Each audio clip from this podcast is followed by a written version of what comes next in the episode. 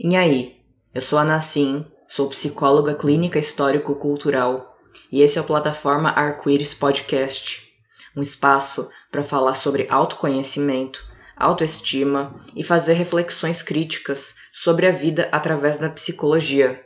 Vem comigo! E aí, gente, tudo bom? Vamos começar então mais um episódio do Plataforma Arco-Íris Podcast. Vamos com o nosso quadro Abra Sua Mente, Psi também a gente. E hoje a gente tem um convidado muito especial, colega de profissão e de abordagem, para conversar com a gente sobre psicologia e arte, o Luciano. Então, Luciano, agradeço muito você por ter participado do convite. Está aqui no segundo round, né? No primeiro a gente bateu papo e a gravação deu ruim. Agradeço a paciência. E vamos lá, daí fique à vontade aí para se apresentar para o pessoal, falar de você, falar até do, do seu envolvimento com o tema, né, do, dos seus estudos, do seu trabalho. Tá certo, novamente eu agradeço aí o convite, né? É um tema que eu gosto bastante e é muito bom poder conversar com alguém que também, a partir do papo anterior nosso, é, foi interessante descobrir algumas convergências aí na essa graduação em Bauru, que é na cidade de Natal, apesar de estar em Maceió há 12 anos já. E aí eu descobri que você também estudou imaginação, né? Que é uma coisa que me move. É... E é a partir justamente dos estudos sobre imaginação, criação e arte no Vygotsky que eu vou me aproximando. Inclusive, é é a partir dessas discussões que eu começo a me interessar por psicologia histórica cultural, psicologia sociohistórica. É, já no começo da graduação, é, eu já tinha uma questão com a arte por conta de coisas que eu vi em Bauru é, através do movimento de grafite, pichação. E quando eu entrei na psicologia, eu fiquei um os primeiros dois períodos tentando fazer conexões a partir da psicanálise. Psicanálise, psicologia analítica e tal, participei de alguns grupos. Só que eu dei a sorte no terceiro período abrir uma eletiva sobre Vygotsky, e era uma estudo de Vygotsky muito interessado naqueles primeiros anos é, de produção dele, psicologia da arte, aquela monografia dele sobre é, Hamlet, o príncipe da Dinamarca, e os eixos centrais eram imaginação, criação e arte no Vygotsky.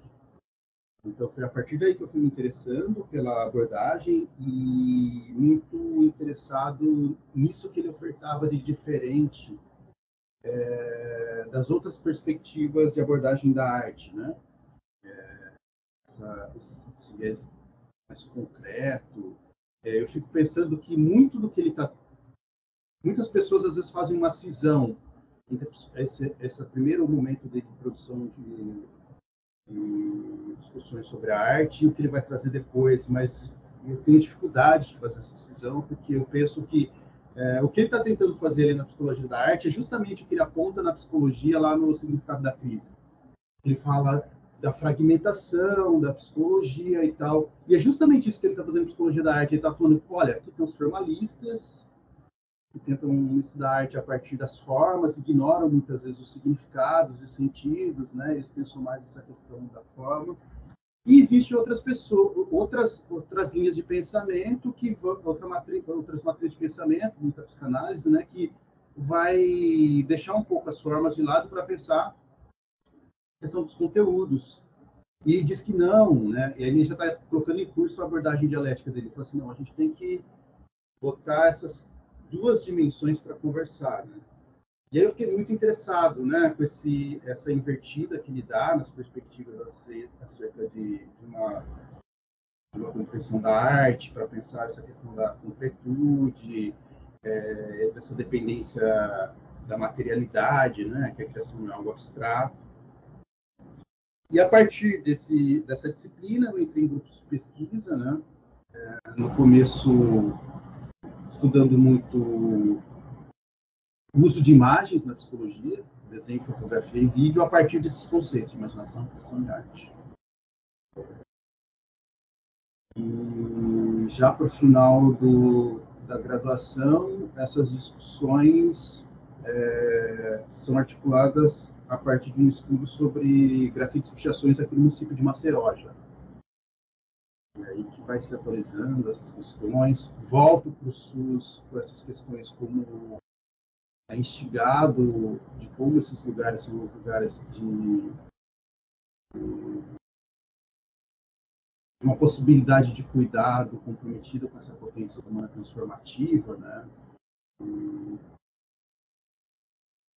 se debruçar criticamente sobre essa realidade, produzir outras rotas alternativas, né, isso que está dado, que muito do sofrimento que, que a gente vê que dá as caras na clínica é justamente por conta dessas rotas hegemônicas, né, mas essa capacidade humana transformativa, criativa, não é muito bem vista, muito bem vista, né, na, na nossa sociedade capitalista, né, é, que uma vez, e a gente acho que tinha conversado no momento anterior que a sociedade capitalista, a arte é muito vivenciada nessa esfera da mercadoria, né? E uma vez que a arte hegemonicamente é, aparece na nossa sociedade enquanto mercadoria, pelo menos nessas vias mais hegemônicas, a o nosso vínculo com ela é muito por essa via do consumo, né? a gente vai perdendo essa capacidade de sermos transformadores, criadores, para sermos consumidores só. Né? Acho que esse é o percurso. E, e, já no final, agora, o final mais recente, é que eu fiquei um tempo, no mestrado, nesses últimos dois anos e meio, estudando o que, que é que concorre né, essa potência transformativa, criativa humana é, e articulando imaginação, criação e arte para entender esse processo de alienação, estranhamento. Né? É justamente isso que desarticula essa possibilidade da gente é, ter uma relação com essa potência criativa no sentido de também sermos, sermos produtores e produtoras né, de realidade. Isso sendo articulado e desarticulado, né? acho que é assim, pontapé inicial. Tá? Porque isso que eu encontro nos grafites e pichações é o que vai me mover em vários espaços, inclusive na clínica. É uma categoria que surge ali nos estudos sobre grafite e pichação, que a gente chama de vinculação autoral, né? essa capacidade nossa de é, assinar os nossos processos, escrever sobre como as coisas estão organizadas, né? E eu acho que a clínica é esse lugar da gente poder reescrever nossos processos, escrever sobre escrever e pichar mesmo, né? Sobre esses processos que nos assujeitam, nos sofrimento. Acho que acho que esse aqui é o grande convite que a arte tem feito e para mim tem feito muito sentido até aqui. É essa coisa que, que você falou, né, Luciano, de que é, a, a, gente acaba vendo a, as discussões do Vygotsky é, relacionadas à arte como mais desvinculadas à produção inicial dele da crise, né? Tentar cindir os dois é um, uma coisa que não dá muito certo realmente, né? Até porque eu me lembro quando eu comecei a estudar na faculdade, é, a gente via as funções psicológicas uma por uma, assim, né? E sensação, percepção, blá, blá, a imaginação ficava lá no final, nem dava tempo de ver, assim, que era o final do semestre, aquele momento que estava todo mundo surtando. Mas a professora conseguiu passar por cima, né? Eu até comentei com você, né, da outra vez, que, que foi muito catártico estudar a imaginação. É, que aí foi o um negócio que bateu, assim, de putz, é, tá, imaginação tá em tudo o que a gente faz, né? Tá, não, não tá só na, nas obras artísticas, mas até mesmo o, a arte como movimento da vida tá em tudo, né? Tá em você planejar um atendimento de psicoterapia, tá em você assar um pão, tá em você criar, montar um carro, montar um, um móvel, né? Artesanal. É, arte vai estar tá em, em, todos os processos no que diz respeito à humanização, né? E aí é, é, é, é muita coisa do método, né? É o retorno ao concreto enriquecido quando a gente vai para a parte da imaginação e da arte, né? Porque a gente começa lá a apresentar, introduzir a história cultural, muito com aquela historinha de sempre, né? Aí o homem pegou um pau que achou na natureza, uhum. e aí uhum. transformou no não sei o quê, a intencionalidade teleológico, não sei o quê. E aí fica sempre aquela coisa, tá, hoje eu não faço uma cadeira, então isso não tem a ver comigo. Eu não preciso produzir uma cadeira, eu compro uma cadeira. Primeiro que já dá para entrar em muitas reflexões sobre isso, né? Do o quanto tantas coisas se tornam alheias a nós, né? A gente não vê que não é porque eu comprei a cadeira e não precisei produzi-la, que não teve um processo de produção por trás dela, alguém produziu para eu poder usufruir dela, né?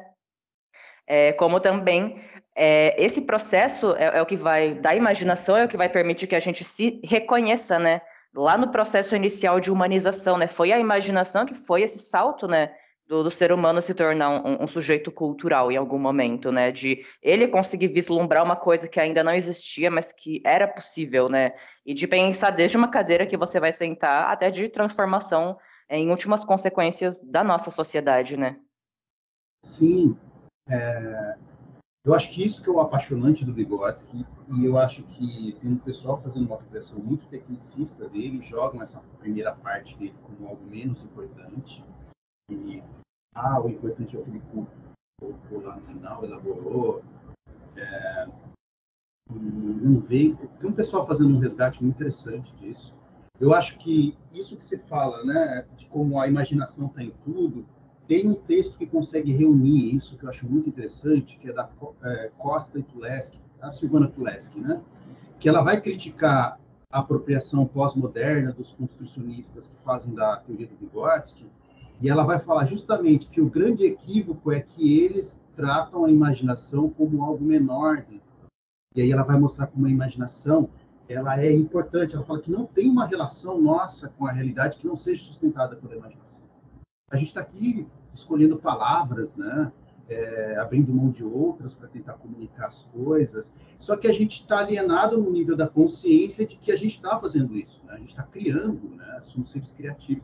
O, o, perfil lá, criativos, é por conta disso, desse homo criativos, né? que essa ideia de que é, no nível da necessidade, eu acho que é isso que é apaixonante no Vygotsky, ele está mostrando que é no nível da necessidade que a gente vincula isso. Né? É, Fernando Pessoa fala, ele resgata lá, ele gosta de uma tese, de uma síntese que Fernando Pessoa faz, falando que viver não é necessário, é necessário é criar. E um pessoal produzindo justamente a partir de Götze do criar como necessidade. Né? É, a gente só consegue ser humano justamente por conta dessas funções e que a partir disso que você está dizendo, né, da sua experiência como que essa função imaginação fica ali no final, se a Tulesk está mostrando que o pessoal de fora do, da, da história cultural, da sociohistórica, é, deixa a imaginação para o lado, você está falando que, inclusive, dentro do campo, né, isso é visto como algo menor. Acho que é interessante a gente rever isso, né? Que que nos faz humanos justamente essa possibilidade de transformar é Marx, né? agir sobre o mundo, mudando o mundo, mudando. É isso, é sobre é, é, transformação. Que eu, eu, acho que é essa que é a grande contribuição do Vygotsky, que ele, acho que ele detalha nas minúcias naquele livro Imaginação e Criação na Infância, como ele pensa isso, essa dependência material, que criar não é algo abstrato, né? A transformação da, da materialidade que já está dada.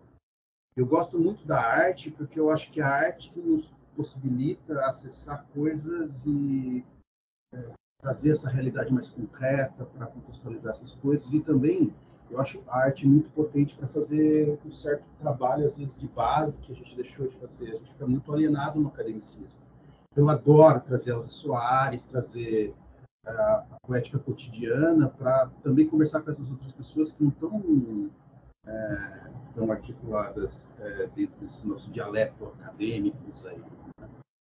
é, eu acho muito interessante isso que você faz, essa imagem que você traz, esse sujeito criando as primeiras coisas.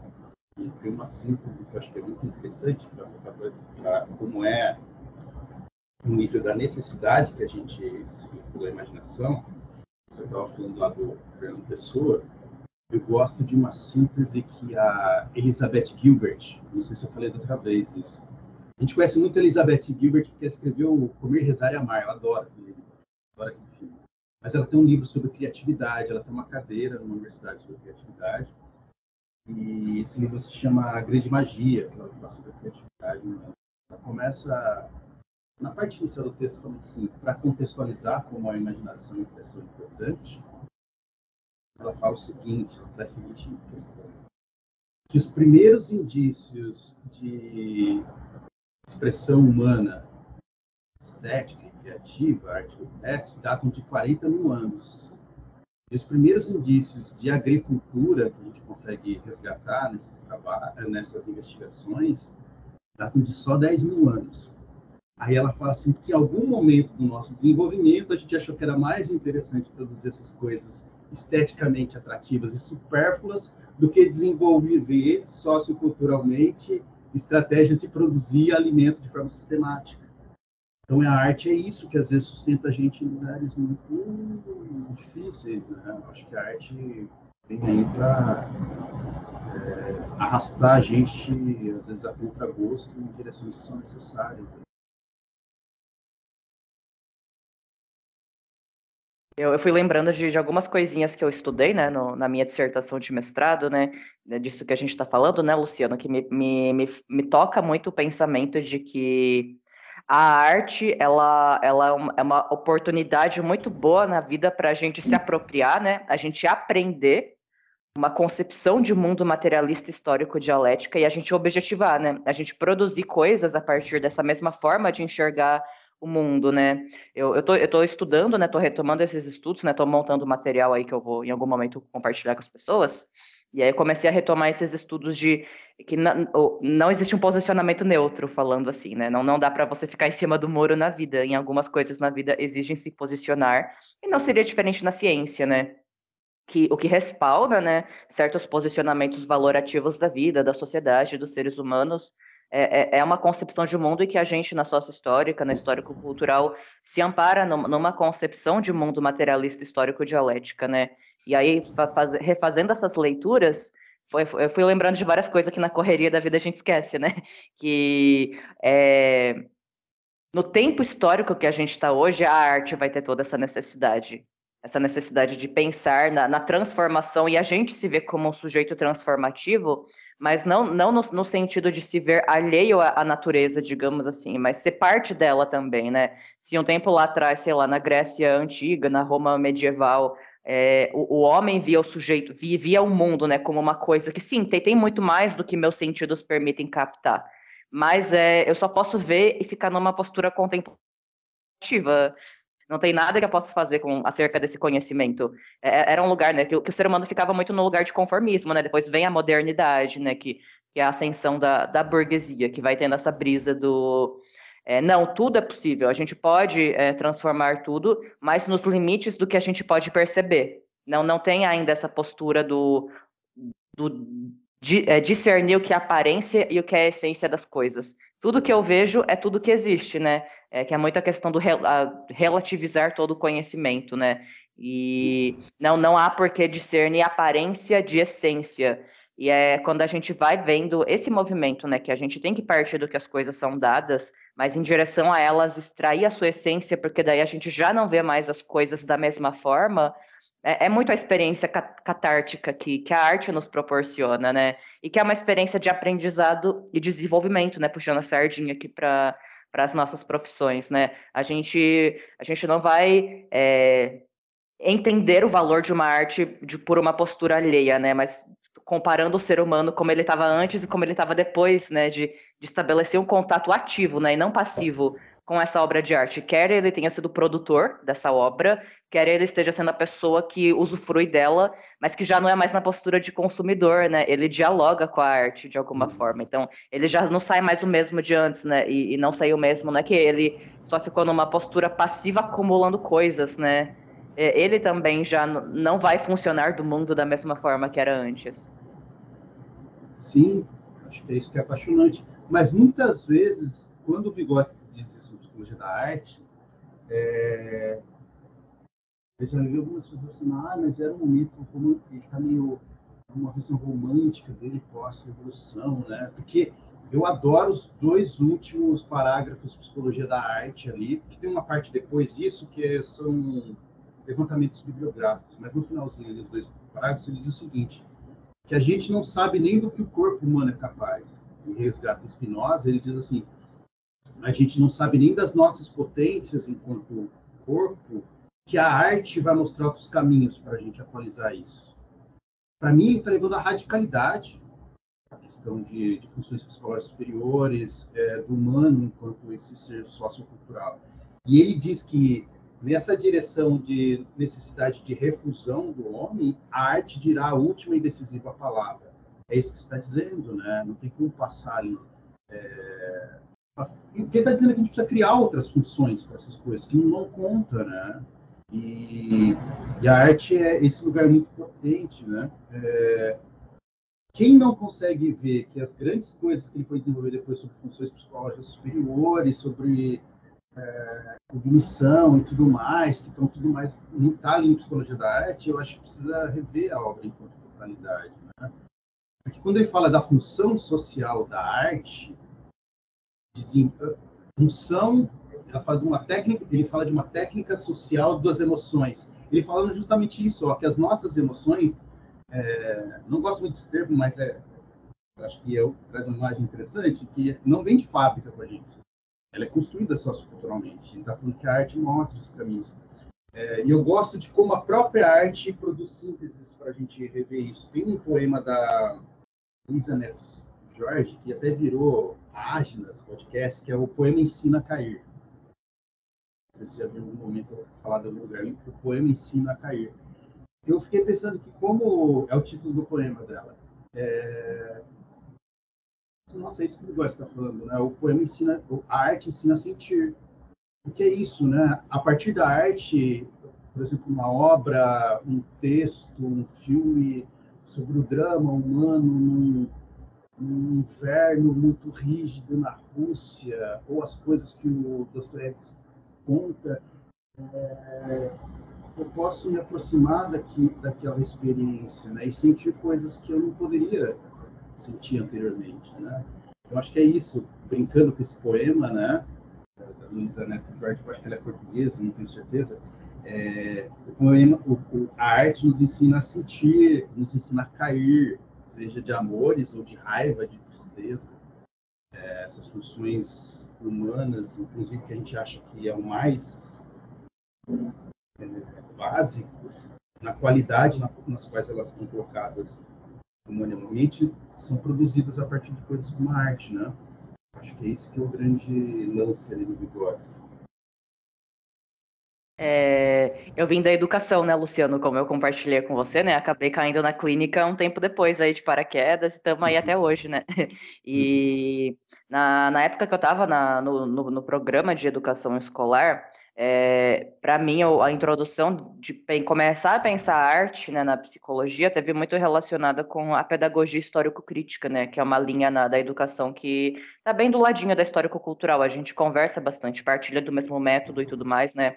Até mesmo quando a gente vai pensar a psicologia na, nos processos educativos, a gente se apoia muito na, na pedagogia histórico-crítica, né? E aí a gente vê que é, o momento da catarse, né, aquele momento que, que você de alguma forma faz a síntese que você se apropria da arte e a arte de alguma forma já não é mais a mesma coisa do jeito que você percebe. Né? Ela é momento da aprendizagem. E acho uhum. que isso me, me tocou muito quando você falou, né? A arte ensina a sentir. A gente aprende que sentimentos não são coisas inatas, né? São, são, são funções superiores e que uhum. dá trabalho de desenvolver. A gente tem que planejar relações, né? E quando eu falo educativo, não é educativo só da escola, né? Pode ser de uma formação política, pode ser de uma conversa com um amigo, pode ser até numa ida num, num espaço religioso, a própria psicoterapia, né? Como o que a gente pensa da educação muito para além de uma transmissão vertical de conhecimento, né? E tinha uma polêmica muito muito recorrente, né? Nesse, nesse grupo aí que eu estava, né? Na época do mestrado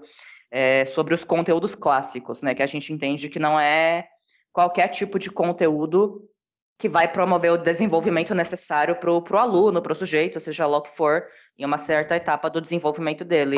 E acabava, na minha opinião, indo para um lugar muito muito elitista e racista essa discussão, né? De que se chamar de conteúdo clássico só o que era música clássica, música erudita, e de, de levianizar o papel do rap, do hip hop, e algo muito, muito zoado levando em conta a nossa história, né? Um país colonizado e tudo mais. E, e foi me remetendo muito quando você foi falando do grafite, né? Porque o ensinar a sentir é, é, me, me, lembra muito Paulo Freire, né? Não, é você chegar lá e cagar regra em cima dos outros, é, é você partir das condições que o outro tem, para o outro, a partir do que tem, e para a sua próxima zona de desenvolvimento, né? Mas que ele só vai para o próximo, para próxima, o próximo estágio, digamos assim, né? De, seja de saúde mental, seja de desenvolvimento psíquico, né? Seja de, de desenvolvimento técnico no trabalho que, que faça, quando ele parte daquilo que de se apropriar da sua própria realidade, né? Aprender a perceber e sentir na própria realidade. E aí acho que entra muito a, a importância da cultura popular nisso tudo, né?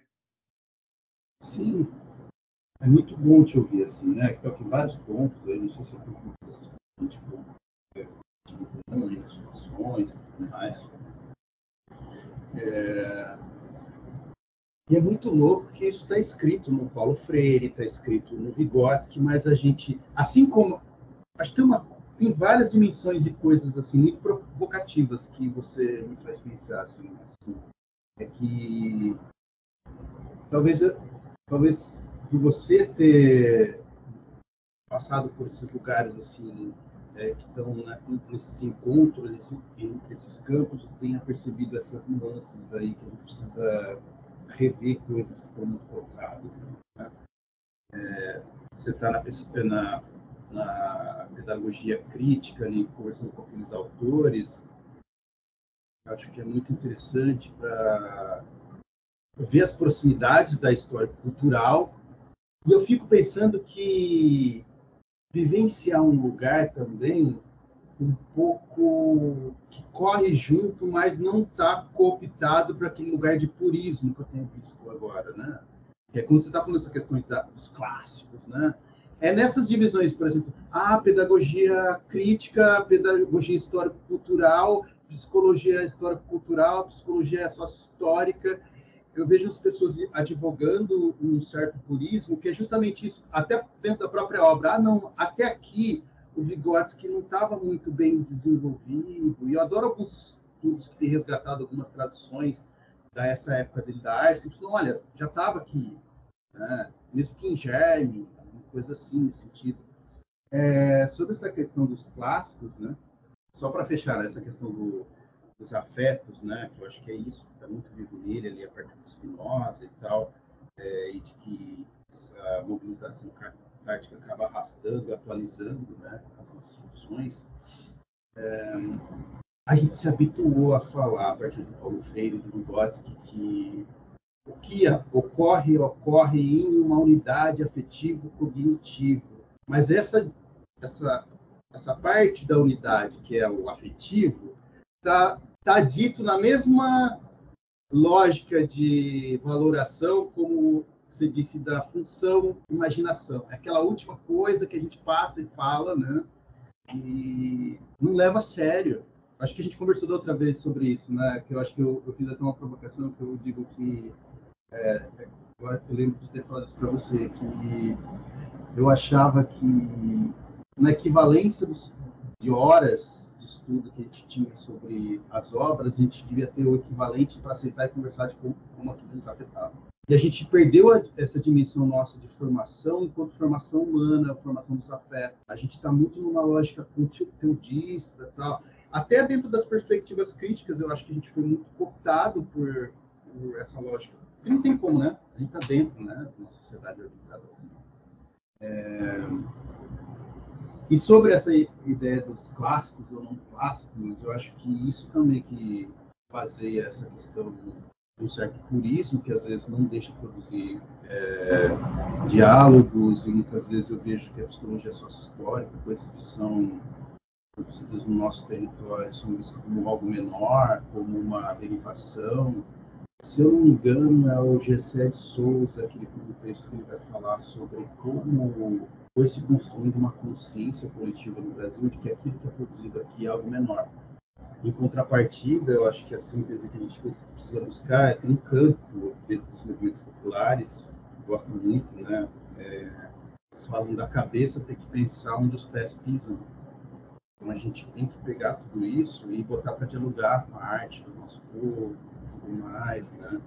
É... Porque isso está dentro da própria feitura do Vygotsky. Quando o Vygotsky, lá no significado da crise, ele falou assim, olha, É, a melhor forma que eu vejo metodologicamente de tra tentar transpor dentro do campo da psicologia essa fragmentação é o método materialista, histórico, dialético, mas eu não quero simplesmente importar aquelas categorias e sobrepor ao campo da psicologia. Ele, tá, ele tem uma rigidez, né? É, por um lado, dentro da psicologia, durante algum tempo da graduação, eu vi que muitas pessoas interpretaram, interpretaram isso erroneamente, inclusive colocando um rótulo sobre o Vygotsky, que ele não é um teórico, ele é um metodólogo, coisa nesse sentido. Não, se você for ler, ele, ele tem um compromisso com, com a base materialista histórica dialética. É Marx, ele está fazendo, ele está na estrutura do método. Só que ele abre mão para, a partir da realidade concreta na Politária, nas escolas, trabalhando com aquelas crianças, pós-revolução, fazer com que emerja coisas ali, né? E muitas vezes eu vejo que esse movimento, hoje em dia, a partir do nosso lugar de estudo, disso aí, é visto como algo menor, não puro, né? É a, e não é só dentro do campo acadêmico, né? Como a gente vê, como você falou, né? O que, que são os clássicos? Sei? Acho que a gente precisa revisitar isso. É urgente, né? Pensar que isso que a gente está discutindo, seja na psicologia ou na engenharia, ou sei lá o que, está sendo cantado, dançado, né?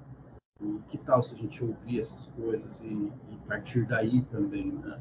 Para produzir conhecimento. Acho que essa é a grande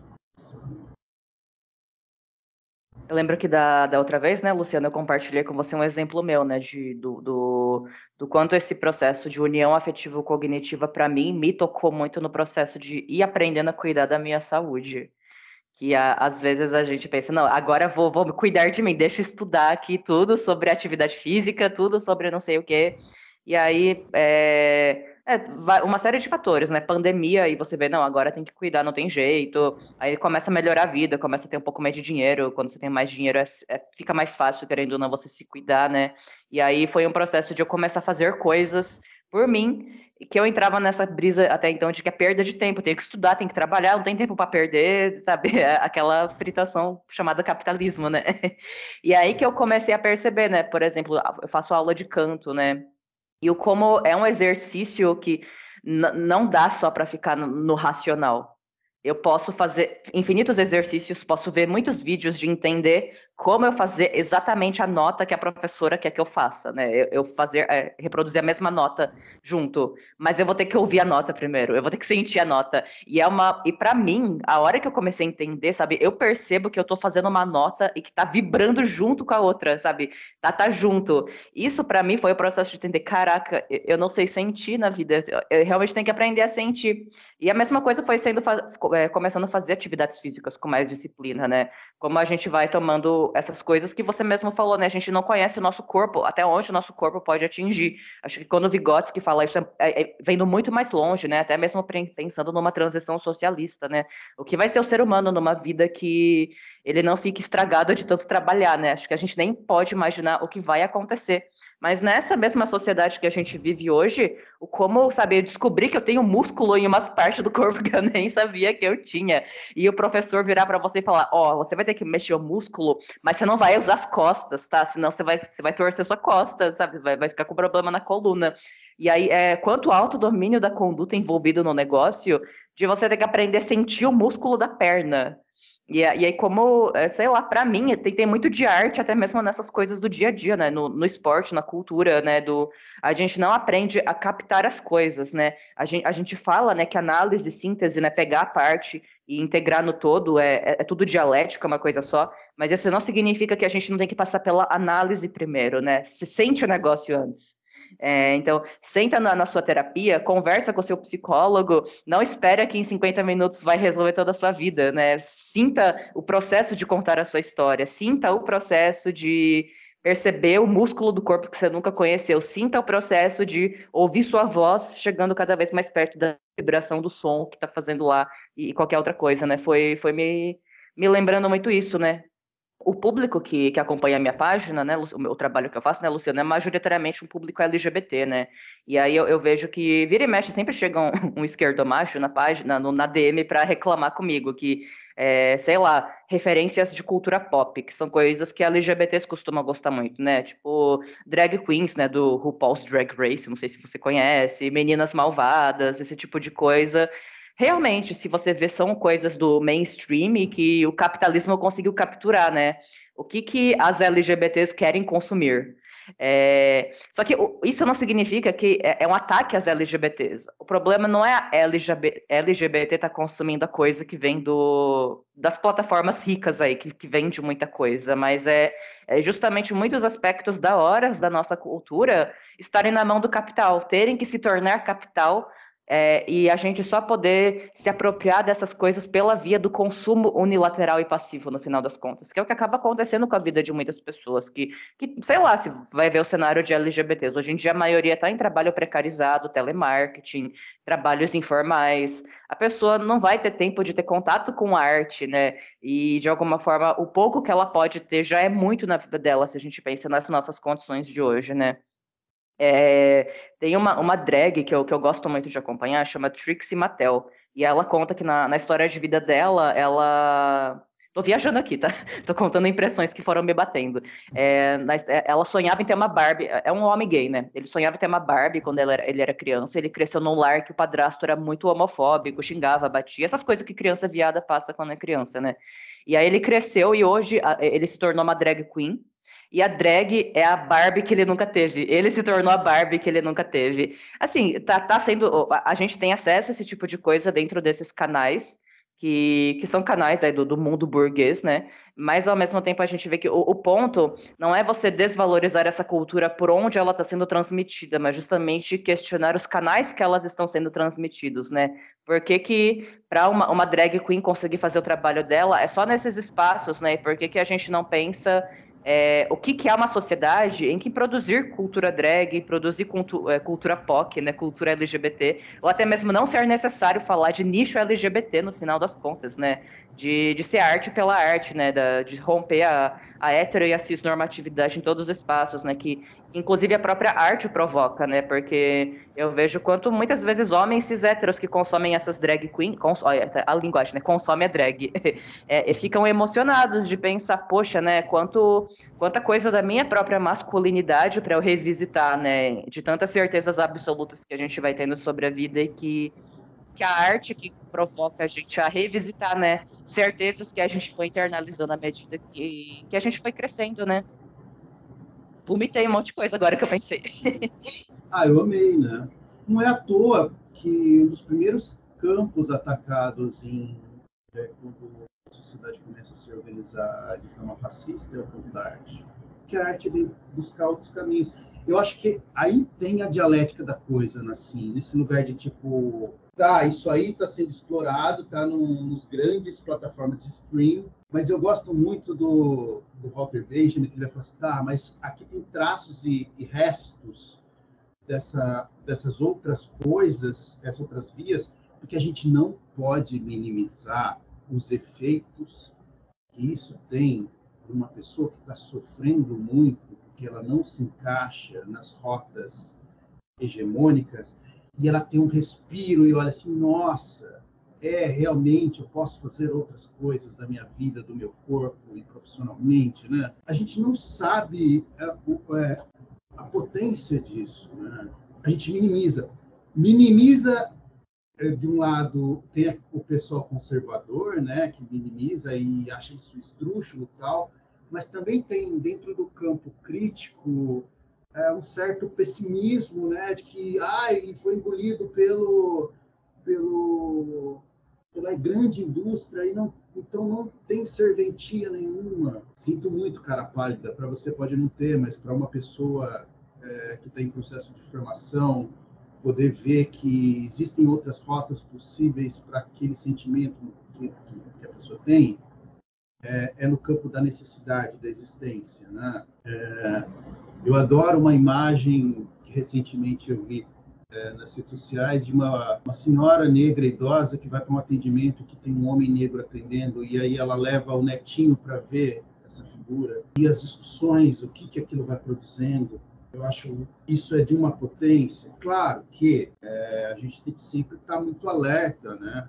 Como que a gente está sendo cooptado nessa, nessa relação de consumo que não é de trabalho, né? Isso não está mostrando para a gente caminhos em que a gente pode trabalhar e transformar a sociedade. Porque era, cada fissura dessa que aparece, ó, oh, tá vendo é isso? Muita gente minimiza aquele boom que teve das discussões, por exemplo, do efeito estético do Pantera Negra. É isso que a arte faz, né? A arte tem essa capacidade de tipo, dar um gostinho para a gente do que poderia ser. É isso que está muito na, no método do Walter Benjamin.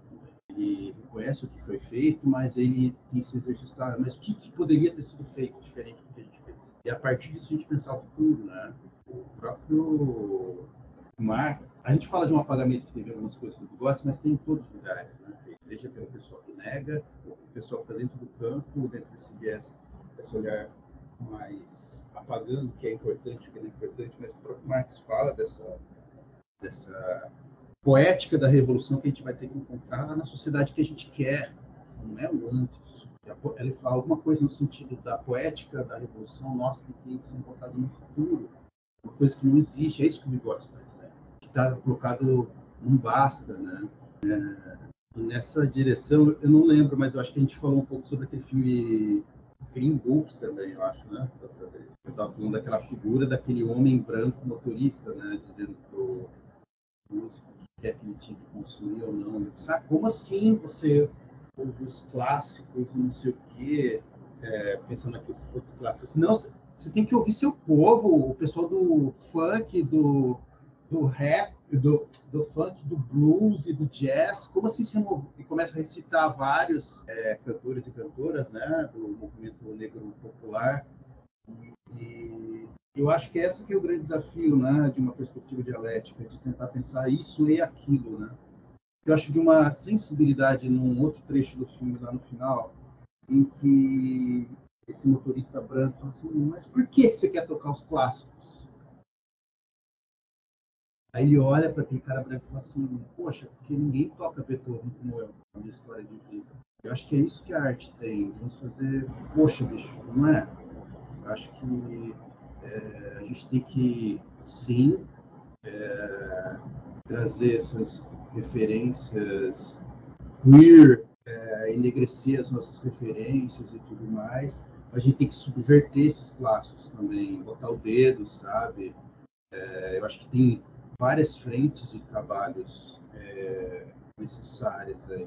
Inclusive para mostrar que como nos clássicos tem caminhos lá que a gente pode subverter a partir deles, sabe?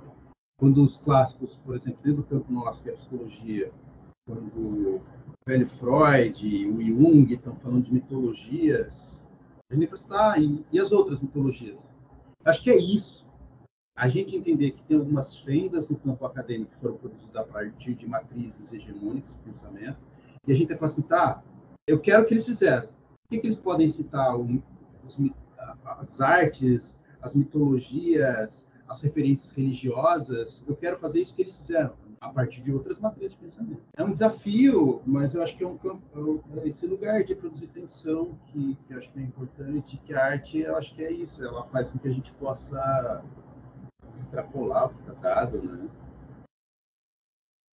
É, o, o, é. conteúdo clássico, ele, ele diz, é, para quem estiver ouvindo né, e não souber, ele, ele diz muito respeito a, uma obra que consegue condensar questões universais, né? Questões que não são só sobre aquele personagem isolado, né? Mas o próprio personagem, ele ele sintetiza um papel social, né, na, na, sociedade num dado tempo histórico, né, e aí acho que cai nesse lugar, né, de, de pensar que que quais são os pressupostos de trás do pensar, o que que, o que que é um personagem suficientemente complexo, uma obra suficientemente boa, né, para um tempo histórico. É, imagino que nesse, nesse filme, né, do Green Book, né, quando o cara branco vira para o cara negro e fala, você tem que ouvir jazz e blues, é como se é, você só pode se ver co como sujeito universal a partir de outros homens que, que são igual você, né, você não vai poder se ver como sujeito universal no Beethoven. E tipo, pode sim, meu, nada a ver. claro que pode se reconhecer como sujeito universal ouvindo do Beethoven e, e outras coisas, né? Não, não era o, o, ponto de negar a própria ancestralidade, era outra parada, né? Acho que foi para um, um lugar do fica, fica na tua caixinha, né? E como isso é, é produtor de adoecimento no final das contas, né? O, o, você só pode se reconhecer como sujeito universal nos limites da, da, das suas identidades, né? Do, do, do, do, como você é lido num dado tempo histórico, né?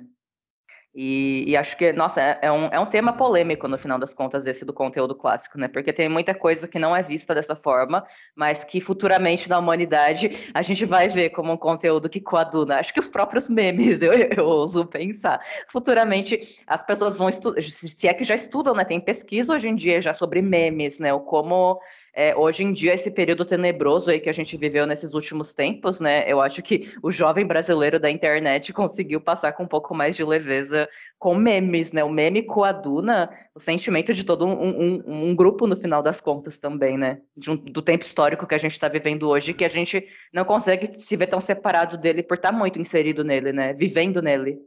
Sim, é, é, essa suspensão de valor da coisa que vai nos poder olhar. Cara, tem meme que você pega que é o fino da coisa. Né? Você fala assim, nossa, tem um pensamento extremamente elaborado aqui. Eu acho que é isso que eu estou convidando a gente a pensar é o seguinte: eu quero que eles fizeram a partir, por exemplo, eles pegaram uma frase do Descartes, fizeram daquilo dissertação, artigo, só sei que, né? O Sócrates, né? Só sei que nada sei, penso logo sou. Por que, que a gente não pega, por exemplo, uma Elza Soares e leva, mas, quando ela diz assim, que a carne mais barata do mercado é a carne negra, ela está falando que a gente está numa lógica de mercado, que todos somos carne, mas existe uma carne que é mais barata que as outras. Pensando do fino do meme, né, simples, você fala assim, nossa, às vezes a gente olha para o assim, nossa, como que a pessoa tem uma capacidade elaborada, né, de desenvolver isso. Né? Antes da gente conversar aqui, eu estava vendo um meme que eu tinha brisado, que um cara falou assim, olha, faz 10 dias que os bolsonaristas estão usando banheiros unissex químicos, né? E nas paradas das grandes cidades, frente aos quartéis, aqui na cidade tem, eles montaram cozinhas e montaram, montaram banheiros químicos unissex, né? E aí, né? E eu, eu fico pensando, o meme é uma, é uma, uma coisa extremamente elaborada, porque ela, ela consegue tocar nesse eixo cognitivo afetivo de uma forma muito potente. A gente tem que levar muito a sério isso, né? E tem todo um trabalho que eu acho que a gente precisa fazer como sociedade que passa por essas coisas que são vistas como menores, como menos importantes e que eu acho que trazem respostas que são muito mais interessantes para a gente avançar nessa direção de que, que o Vygotsky aponta que a arte vai dar a última decisiva palavra. Tem uma resposta que a Laerte, né, que a, a ilustradora dá, que eu acho fantástica. Não sei se você já viu aquele documentário Laerte. É, e que a entrevistadora fala assim, ah, Laerte, por que você está fazendo isso, né? É, na terceira idade, mudando de... fazendo essa transição de gênero e tal. Por quê? Por quê, né? A grande questão. Aí, a, aí ela olha para a entrevistadora e fala assim, eu acho o fim da, da resposta. Ela falou assim: sinto mais do que penso que o que estou fazendo é vital. Quando eu ouço o Alert falando aqui, eu dei pause na hora e fiquei durante horas pensando. Porque a gente se organiza a partir do que, ah, não, eu penso que isso é importante, né? Penso logo sou. A gente não entende como essas sínteses produzidas a partir de lugares hegemônicos produzem radicalmente, estruturalmente nosso psiquismo. Quando a Laerte fala assim, sinto mais do que penso, ela faz isso que a gente está falando, né? O cognitivo às vezes é deixado de lado, né? Os, os afetos, os sentidos, ela fala assim, não, eu sinto mais do que penso, o que eu estou fazendo é vital. Ela está fazendo, falando disso que a gente vem conversando, né? Nesse, nesse nosso encontro, né? E a dimensão afetiva é muitas vezes varrida de lado, mas a Laerte vem nos lembrar que ela é muito importante. Às vezes, eu acho que a gente está perdendo uma dimensão humana justamente quando a gente abre mão de pensar assim, nossa, se sentir, né, se sentir humano, se conectar com a humanidade. Porque racionalmente a gente consegue defender coisas indefensáveis. A racionalidade humana né, é, consegue habilmente fazer malabarismos cognitivos para fazer com que a gente aceite coisas inaceitáveis, né? Por exemplo, é, o, o, desgoverno, né, com data marcada para acabar, dizia impropérios, né? Aquela criatura cresceu dizendo em cadeia nacional de que tinha, o regime militar tinha que ter matado mais, ou então minimizando as mortes durante a pandemia. Mas foi ontem o Lula dizer que a gente precisa focar na fome, que a gente tem que se organizar a partir de nossa, o mercado, o mercado ficou Cara, o cara, o outro cara estava dizendo absurdo sobre as pessoas morrerem e o cara, o Barbudinho, o meu querido Barbudinho, falar sobre fome, o mercado começou a cair porque eles estão preocupados. Cadê o sentir que é necessário as pessoas comerem? Ele só falou isso. E ele não falou assim, vou dar canetada. Não, ele falou assim, vamos se organizar a partir da fome, das pessoas poderem comer de manhã, à tarde, à noite. Nossa, o mercado caiu. Para dizer que ficar nessa dimensão do Homo sapiens racional e ignorar essa dimensão afetiva que é importante, que está no Vygotsky, que está no Paulo Freire, que está na Glória Zandua, que está na Bell Hooks, a gente está indo muito mal porque a gente não está ouvindo o que essas pessoas estão dizendo. Se a gente seriamente ouvir o que essas pessoas estão dizendo, a gente vai parar e falar assim, vamos começar a andar a partir daqui. Acho que é isso. Eu adoro aquela fala da Led nesse. É, o capitalismo ele não dá é, possibilidades de todos se humanizarem é, com qualidade, né, Luciano? E aí é, é, essa situação toda é muito nítida, né? O, o, trabalhador tem que ter compaixão pelo patrão que vai, tadinho, vai lucrar menos, ai, tá, coitadinho dele. Agora, o trabalhador vai ter que fazer o sacrifício de trabalhar mais, ganhar menos, não reclamar da inflação, não reclamar da falta de comida no prato, e não é qualquer comida, é comida de qualidade. É, e aí a gente vai vendo, né? Sentir, demandar a partir do que a gente sente, né? Não é uma coisa que a nossa sociedade permite que todos façam, né? E aí a gente vai vendo, né, que a depender da, de você ser mulher, pessoa racializada, LGBT, as possibilidades de você sentir e bancar o sentir, elas não são iguais, né, no, no final das contas. É, a gente usa muito a, a, técnica da nomeação no, atendimento, né? Quando a gente atende pessoas, né? O, a linguagem, ela dá vida para o pensamento, né? E ela, é pela linguagem que a gente toca o outro e o outro nos toca, né? E aí acho que você foi falando Elza Soares, né? E a, acho que a música que toca muita gente, né? É o Maria da Vila Matilde, né? Eu espero que em algum momento a frase você vai se arrepender de levantar a mão para mim não tenha o impacto, que a fúria que a gente sente hoje lá na frente, que o patriarcado deixe de ser uma questão nas nossas vidas. Mas aí a gente vê, né, como a, a, arte ela vai ter esse papel de promover sentimentos, mas sentimentos condizentes com a necessidade de um tempo histórico e que a gente aqui está pensando na classe trabalhadora. Não é sentir compaixão pelo marido, tadinho, bateu nela, não teve culpa. Não é. É vai ficar puta com o marido, sim. Vai levantar a faca para ele se ele é, é, tentar bater nela de novo e vai botar para fora, vai ligar e, e, o resto da música dela que é perfeita. Então, como, a, inclusive, é, sentimentos de raiva, eles entram muitas vezes dentro desse lugar é, terapêutico que a arte pode ter na nossa vida, né? Não, não, quando a gente fala da importância do sentir, é sim, muitas vezes sentir paz, sentir completude, sentir felicidade, mas é também muitas vezes é, criar espaço para sentir coisas difíceis, como dor, como luto, como raiva, como tristeza. É, e acho que muito desses tempos que a gente viveu aqui foi muito consequência né, de, de governo Bolsonaro, de pandemia. É, não, não tinha como não sofrer vivendo isso tudo, mas eu vejo que as, as pessoas surtaram muito mais porque não tinha espaço na vida para sentir coisa difícil. A gente aprende que não é, não é permitido sentir coisas difíceis e a gente não se prepara para passar pelas coisas difíceis. A própria morte, né? Todo mundo sabe que vai morrer um dia. A gente vai perder as pessoas que a gente ama um dia, mas a gente vai dando aquela ignoradinha, né? E aí, quando a morte vem, é como se fosse uma grande injustiça. Vou culpar o universo, vou culpar Deus, vou culpar a mim mesmo, o que eu podia ter feito, e a pessoa ia morrer de qualquer jeito. A dor é inevitável, você vai ter que passar pelo luto. E a gente vai levando isso longe demais na vida, né? Do do, do não ter espaço, né, não criar espaço na vida para poder sentir todas as coisas que são necessárias e que tornam a gente humano, né? Sentir a dor da perda de um relacionamento, sentir o medo de perder o emprego porque a situação tá difícil.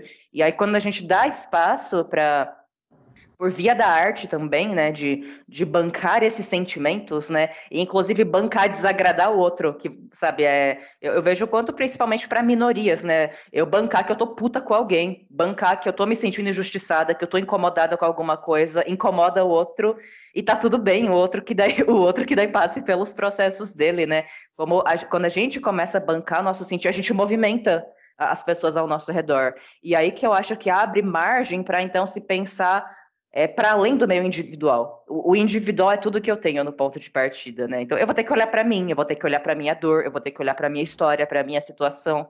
E quando eu começo a olhar e sentir através dela, que eu me vejo como parte de algo maior em algum momento, até de pensar o que, que o que, que pode ser um mundo, o que pode ser uma comunidade em que um dia eu não precise mais cantar Elza Soares com raiva, até, né?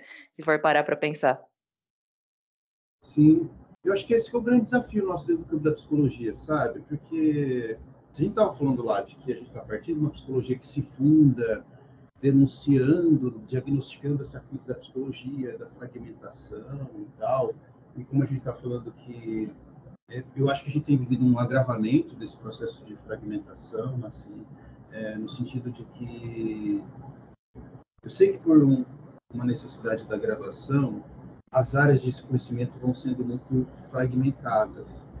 A gente tem que fazer umas novas recosturas, né? A gente está falando desse cognitivo, afetivo, e, por exemplo, a gente acha que virou um senso comum, né? No lugar da clínica, não conversa com as produções do campo da saúde, da produção de psicologia social, eu adoro uma produção muito nossa da Bader Savaia, da Psicologia Social, que ela fala do nosso sofrimento ético-político. Ético-político produzido na sociedade do jeito que está. E aí é lindo que ela fala que a configuração, as características desse sofrimento que é ético-político, ele se dá justamente pela fragmentação do pensar, o agir e o sentir.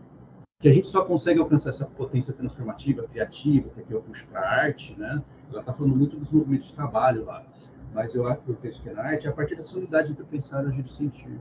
E pensar sobre essas coisas mais basilares, que é o que se aponta, né? Que como que a gente está alienado da nossa condição humana, né? Da coisa mais básica que é o seguinte, vamos morrer, né? Os meus dois anos de residência me ajudaram muito nesse sentido, porque eu passei por alguns setores em que as pessoas morriam bastante. Eu vi muito essa questão da finitude, eu vi como que a gente não está preparado para essa coisa que é humana, inevitável, que é que é feito de como é feito de como a sociedade está organizada também, né? Por exemplo, hoje em dia a gente tem toda uma indústria da morte. As pessoas quase sempre morrem institucionalizadas. Então elas vão todas para o mesmo lugar, alguém vai cuidar daquele corpo, vai levar para lá, e a gente ficou com esse lugar meio estéreo de que vai todo mundo para o mesmo lugar, é o mesmo cafezinho no mesmo lugar, e a questão da finitude foi apagada e era muito triste ver no hospital que muitas vezes a própria família não conseguia estar junto com a pessoa. Era muito solitário para a pessoa. E ao mesmo tempo, como eu já tenho uma certa idade, né? As pessoas se assustam quando eu falo que tenho 41 anos. Fazer psicologia já meio, é, já com 32 anos. É, eu lembro de um outro tempo em que tinham os velórios em casa, lá no interior de São Paulo, em Bauru e tal.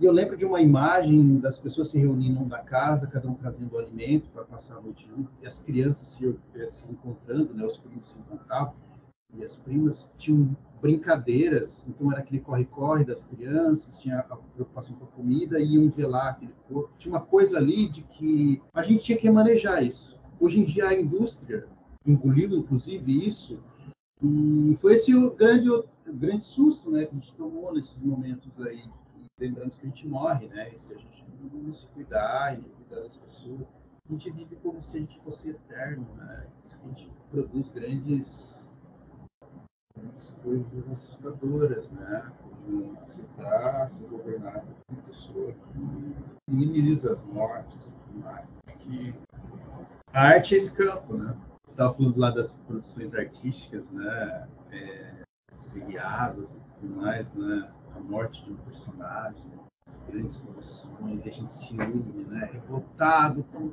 revoltados e revoltadas com a morte do personagem específico, no final que deu, né, para personagem. Acho que a arte é esse lugar da gente poder experimentar isso que nos une, né? as virtudes, as outras possibilidades, sentir esse gostinho, né, de que poderia ser diferente. Não precisava ser assim, né? Adoro, tem uma autora da, da da literatura aqui na Federal de Alagoas, que ela vai pegar muito isso em discussões distópicas e utópicas, é, uma sociedade poderia ser diferente. Né? É, isso, isso, é muito antigo também, né? Por exemplo, quando na mitologia conjectura-se uma terra onde só existiriam mulheres, né? É, nossa, poderia, como os outros valores poderiam ser outros?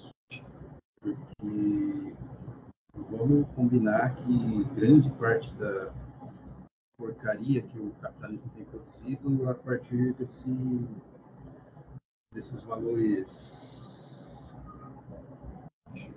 não só humanos, né, mas machistas, né, e coisas bem infantis, infantilizadoras próprias de como os homens são criados na nossa sociedade, né? Vamos combinar, né?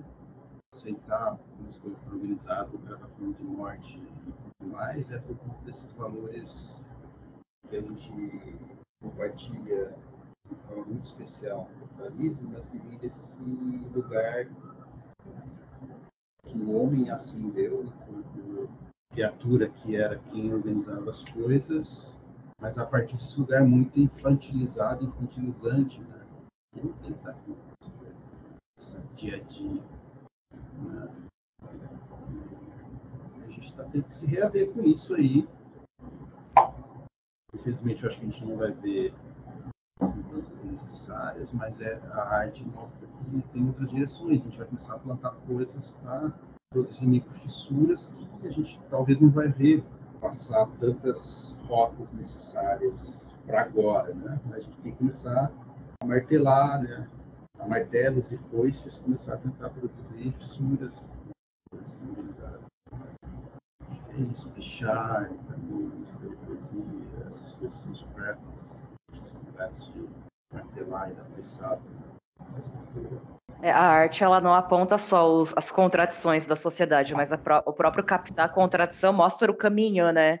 É, durante esse período de que a gente passou de pandemia, o que não veio de, apareceu de paciente falando assim, eu sinto que eu estou vivendo uma obra de ficção científica distópica. Eu, sinto que eu estou no livro, e a pessoa citava um livro, citavam filmes, e aí é, ver a, as coisas se aproximando, né? A obra chegando perto da realidade, dá um susto, né? Dá, dá um negócio, né? E, e, o legal disso tudo é a gente pensar, né? Que muitas dessas obras eram são essas obras estadunidenses, né? Que os Estados Unidos sempre vai salvar o mundo, o mundo acabando é basicamente só os Estados Unidos acabando. É, aí no máximo mostram Cristo Redentor tombando para dizer que tem outro lugar acabando também, mas daí volta para eles de novo. Mas a, a arte ela dá esse horizonte até mesmo de pensar realmente o que a gente vai ter que fazer para poder continuar aqui e continuar bem, né? E, e, e, mudar as coisas que não são legais, né? É ver a fissura, pensar no caminho e vislumbrar o horizonte no final das contas, né? Acho que, que a arte mobiliza muito disso na gente, né? Sim. Você está falando dos paralelos com a arte. Eu, eu, tinha um pessoal da literatura e da psicologia mesmo dizendo que, nossa, como a gente. É, a gente nunca produziu distopia e utopia como a gente está produzindo agora, né? E quando você estava falando, eu estava pensando numa coisa é, já assistiu Black Mirror? Como que a gente está vivendo isso, né? Episódios consecutivos de Black Mirror, não é possível, né? um cara pendurado num, num, num, num caminhão, um cara vai ser preso e aí ele atira na polícia, joga granada, aí aparece o padre que não é padre para mediar a situação. Tem hora que a gente fala assim, né? Tem o pessoal que produziu e fala assim, nossa, o, o roteirista, especialmente desse Brasil 2020, 2020.3, né? Ele tá caprichando. Tem hora que a gente para. Eu tive que parar de assistir telejornal uma hora, porque estava me fazendo muito mal. Porque eu falava assim, nossa, é tanto absurdo, porque a gente sabia que todo dia vão falar. Tem, tem uma. É isso, é muito Black Mirror, né? Por exemplo, hoje em dia tem pessoas que produzem estatística da quantidade de mentiras que o presidente conta, né? Tem um contador, alguém que conta, e é assustador quantas mentiras ele já contou.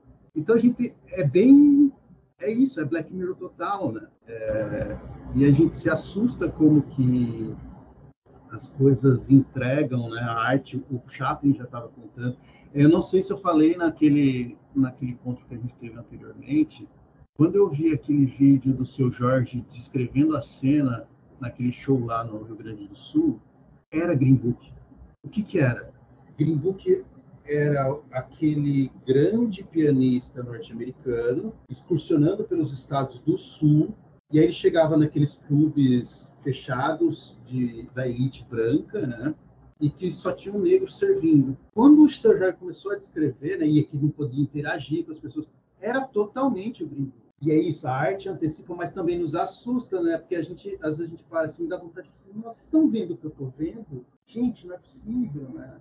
Ao mesmo tempo que é o que você falou, né? Quando a gente está ouvindo ali Elza Soares, dá um certo alívio, né? Cantar junto com ela, é, mas ao mesmo tempo dá uma revolta de tipo, quando é que a gente vai parar e ouvir isso que vem sendo cantado, denunciado há tanto tempo? Que essa que é um dos grandes perigos da arte enquanto mercadoria também que a gente tem que sustentar essa, essa dialética. Eu fico muito feliz, por exemplo, quando em 2020 a Unicamp coloca como parte necessária do vestibular que, que os estudantes e as estudantes tenham que ouvir sobrevivendo no inferno dos nacionais MCs. Só que não é só consumir aquilo como.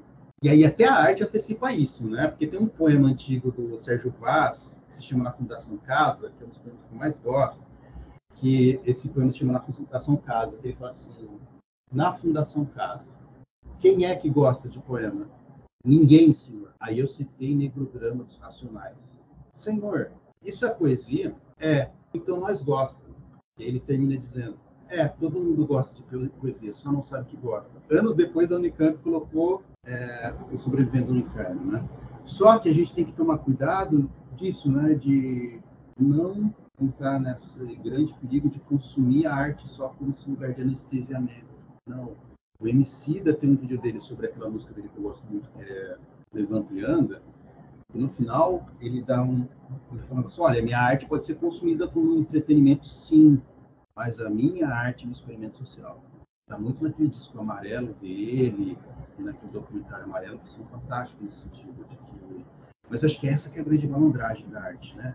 a gente vai agradando, a gente vai cantando, vai dançando, mas a gente vai tá, dizendo aquilo que a pessoa não quer ouvir. Uma malandragem do Mano Brown, acho que no do, do drama, que ele fala assim: é, entrei aí na sua casa, né, cantando pro cara de elite, entrei aí na sua casa, entrei pelo rádio, tomei seu filho e você nem viu.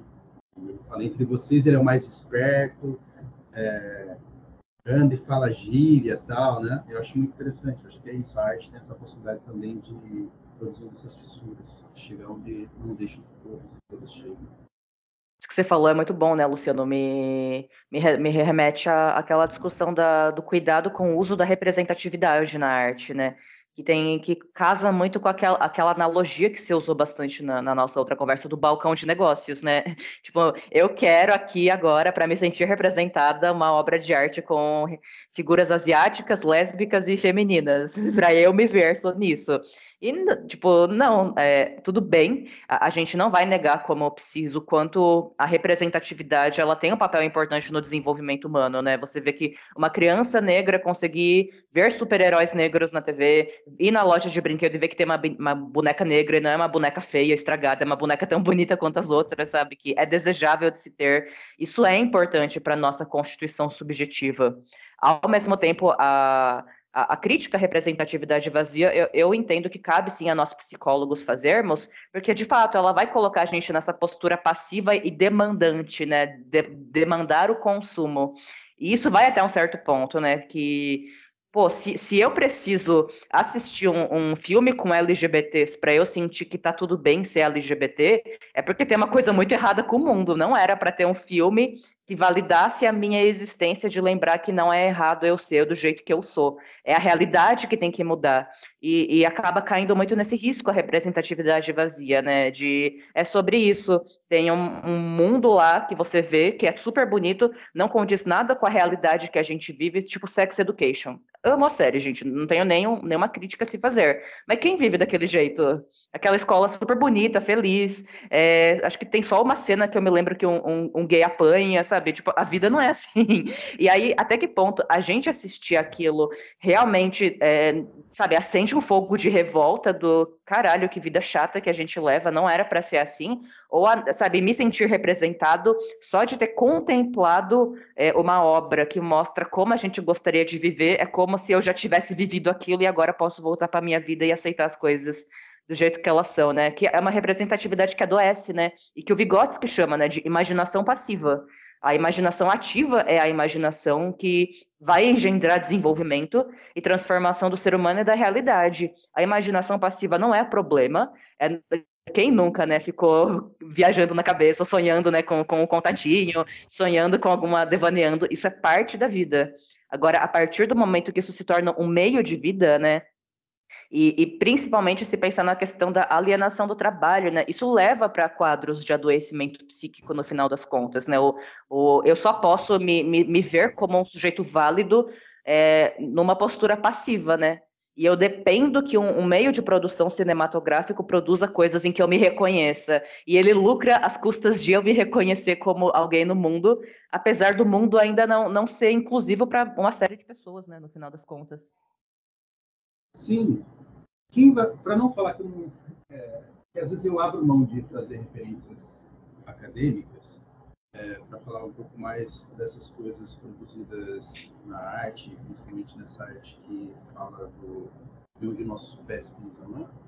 Mas tem uma, eu acho muito interessante, quem tem uma, uma referência muito bem elaborada disso que você está falando, dessa contraposição entre uma imaginação alienada, estranhada e uma alienação e uma, uma imaginação alienada, estranhada e uma imaginação criativa e transformativa, é um texto do Martim Baró que ele vai fazer a contraposição entre pensamento alienado e pensamento criativo transformativo.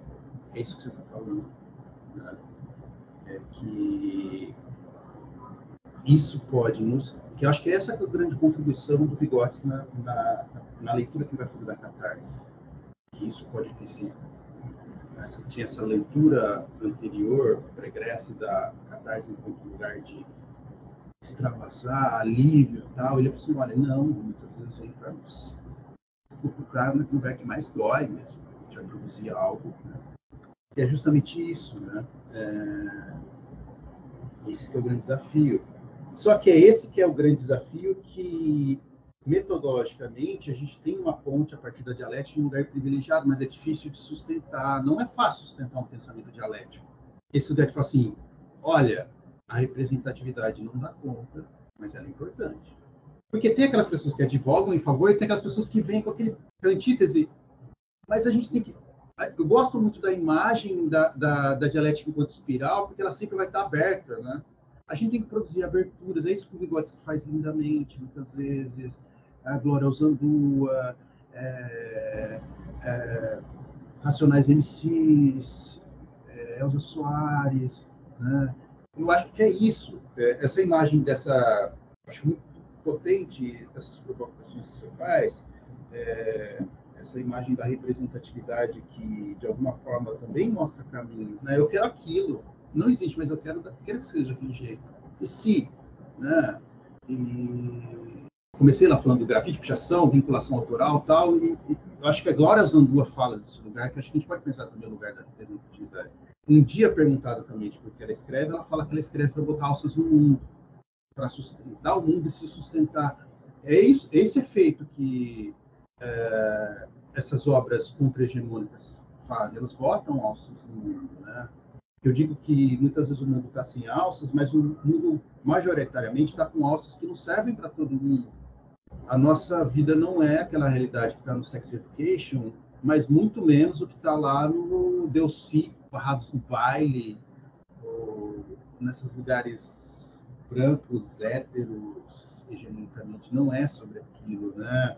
E que quando entra um personagem LGBT, é, ou que de alguma forma, ou, ou de, por outras vias tensionem a lógica hegemônica, não é pra, só por cota, né? que era o que a gente via antes, nesses, é, essas produções, principalmente enlatadas. Né? Tinha aquela figura estereotipada do menino gay, do negro não sei o que, né?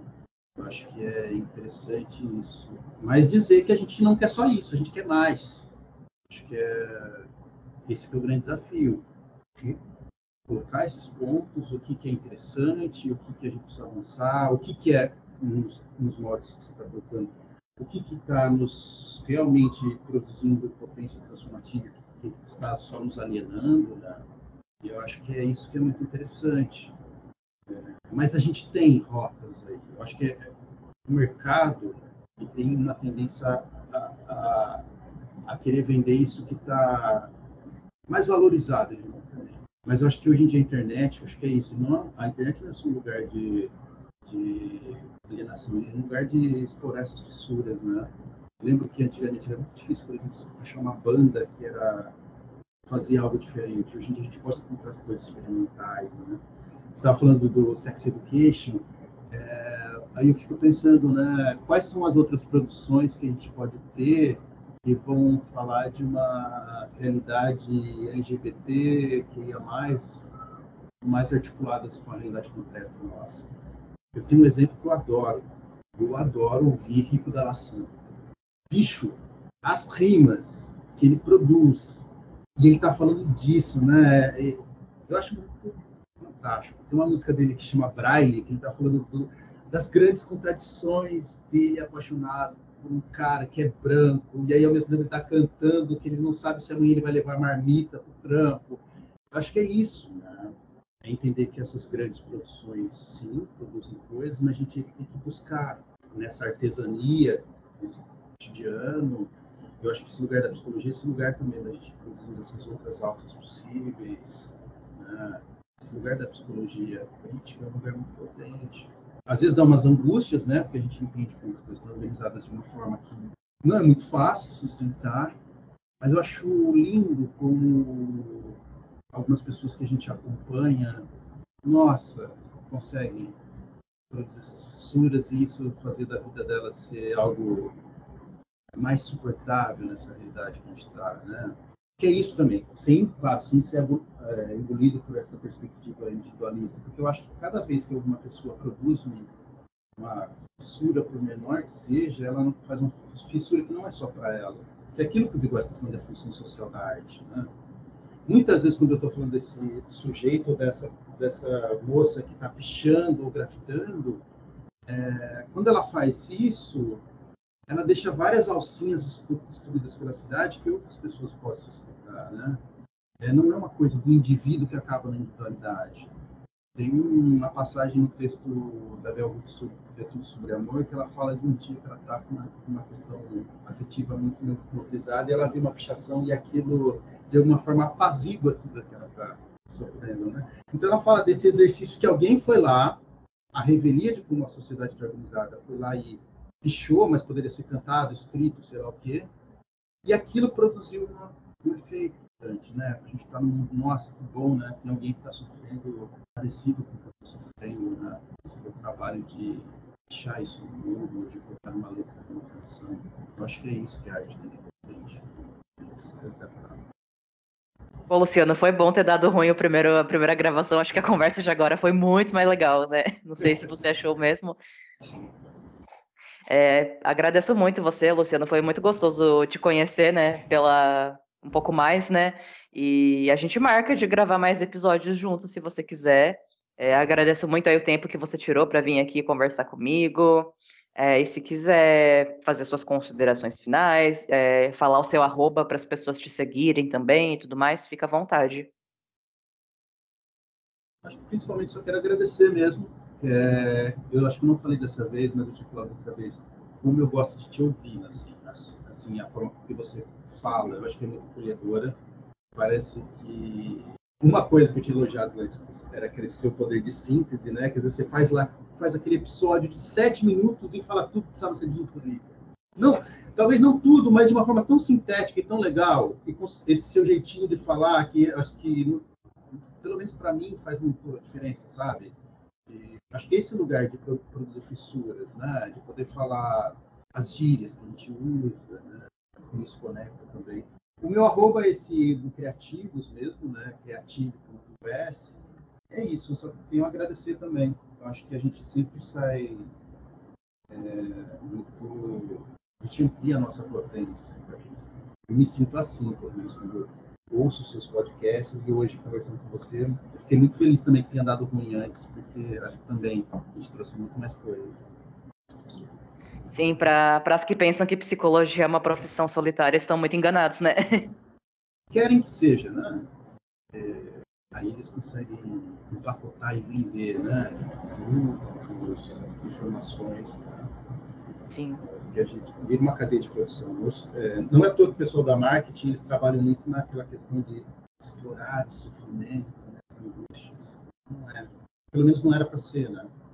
Sim precisa se encontrar mais para fazer essas subversões. Mas é isso.